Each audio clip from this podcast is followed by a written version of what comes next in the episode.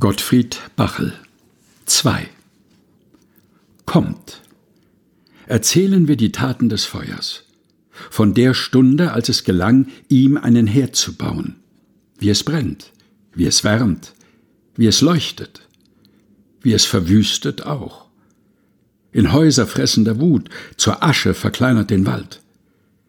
Wie in das Herz der Sterne der Schöpfer das Feuer gelegt, Gott, der in Flammen atmet, in der strahlenden Spaltung, die alles zerschmilzt. Von der Sonne ist zu berichten, nach der die Gräser sich wenden, Steine brechend im Hunger nach Licht. Die Schmiede biegen das Eisen, die Bäcker heizen den Ofen. Im Feuer geschieht es. Wir wissen es, heute und morgen.